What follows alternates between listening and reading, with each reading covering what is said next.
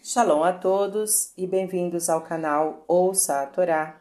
Vamos para a sétima e última aliá da Paraxá Itro, que está no livro Shemot, iniciando no versículo 15 do capítulo 20.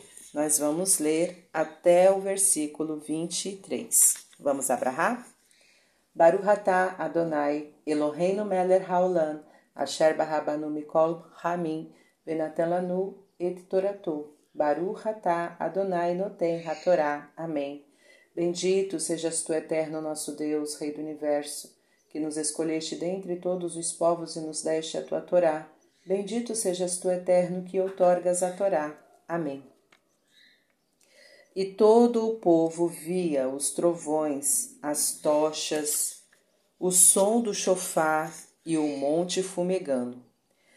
E viu o povo e tremeu, e ficou de longe. E disseram a Moisés: Fala tu conosco e ouviremos, e não fale Deus conosco, para que não morramos. E disse Moisés ao povo: Não temais, pois para vos experimentar veio Deus, e para que esteja o seu temor diante de vós, a fim de que não pequeis. E ficou o povo ao longe, e Moisés chegou-se às trevas espessas, onde estava a glória de Deus.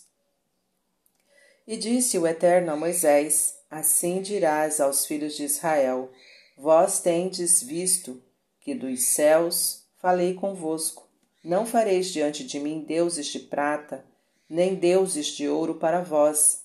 Altar de terra farás para mim, e sacrificarás sobre ele tuas ofertas de elevação e tuas ofertas de paz, teu rebanho e teu gado em todo o lugar em que eu fizer recordar meu nome. Virei a ti e te abençoarei.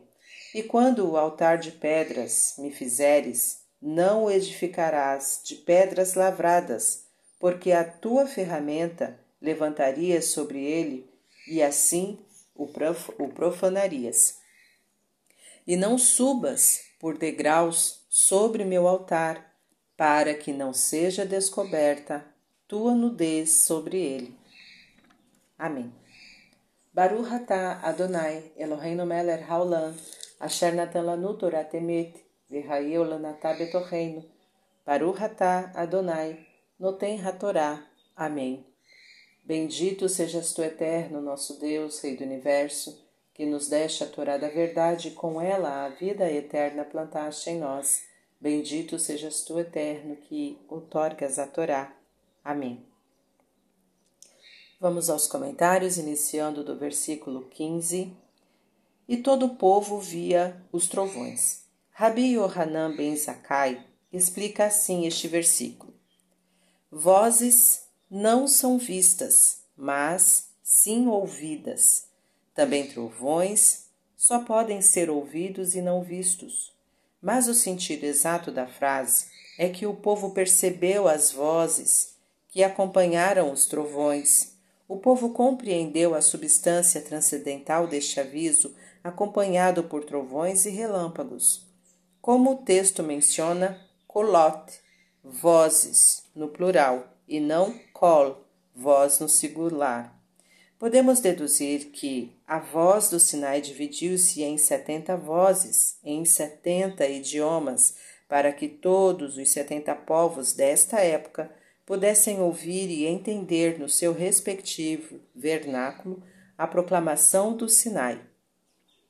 Em outras palavras, aquilo que a voz do chofar proclamou no Monte Sinai não apelou exclusivamente ao coração ou à consciência do povo de Israel, mas sim aos corações de toda a humanidade. O mesmo acontece em relação ao primeiro mandamento: Eu sou o eterno teu Deus.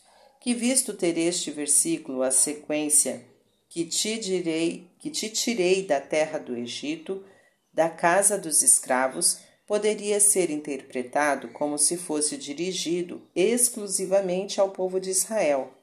Mas, para impedir esta interpretação errônea, os sábios explicam que a oração sublime da fé judaica, Shema Israel, escuta Israel, na qual proclamamos que Deus é um, é dirigida Lehol Bateolan a toda a humanidade chegará o dia em que todos os seres humanos hão de confessar conosco que só existe um único Deus, um único poder supremo, transcendental, metafísico, que dirige e orienta o destino do universo. Versículo 20: Não fareis deuses de prata nem deuses de ouro. Isto também quer dizer não converter a prata e o ouro em deuses. Versículo 23.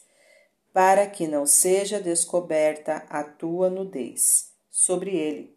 Isto tem também o seguinte significado: não te enalteças com orgulho, não faças para que se descubra o teu desnudamento, ou seja, que não sejam expostos os teus defeitos morais.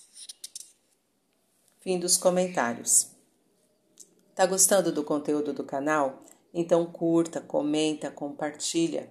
Se ainda não é inscrito, se, se inscreve e ativa o sininho para todas as notificações e fique por dentro das novidades. Shalom a todos!